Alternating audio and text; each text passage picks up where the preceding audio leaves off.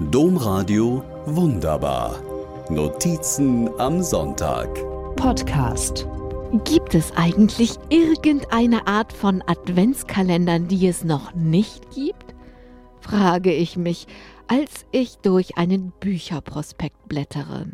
Denn neben den Büchern findet sich geradezu eine Flut von Adventskalendern.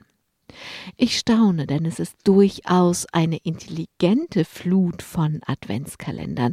Vom Astronomie-Adventskalender über ein Programmierspiel in 24 Stufen bis hin zu einem Radio in 24 Teilen zum Selberlöten.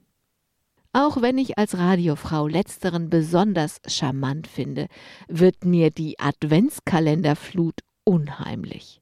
Fehlen eigentlich nur noch Adventskalender für Tiere, denke ich halb belustigt, halb beängstigt. Bevor ich den Gedanken zu Ende gedacht habe, haben meine Finger in der Suchmaschine schon nachgeschaut. Als erstes finde ich, bei uns dürfen sich auch empfindliche Hunde an 24 Tagen über feine Leckereien freuen und das natürlich ganz ohne Getreide.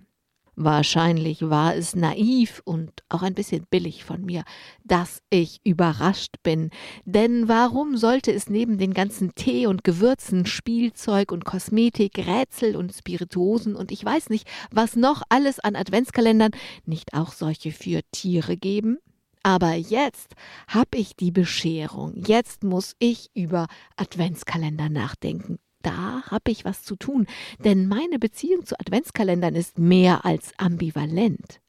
Zum Beispiel habe ich, als ich meinen Mann und sein Fabel für eine amerikanische Musiktruppe mit Rosen und Totenköpfen als Erkennungszeichen kennenlernte, hingebungsvoll kleine Apothekendöschen mit Rosen und Totenköpfen bemalt und kleine Aufmerksamkeiten darin versteckt.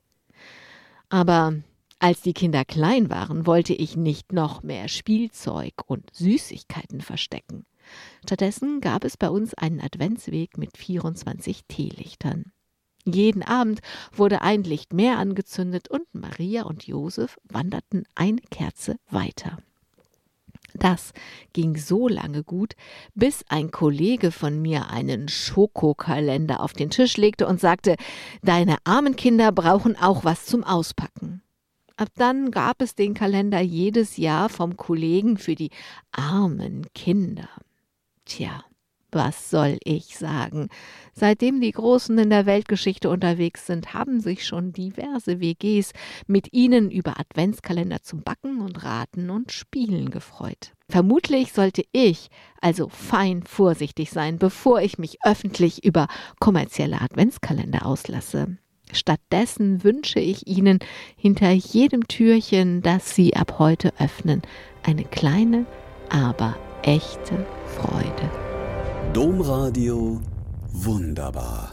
Mehr unter domradio.de slash podcast.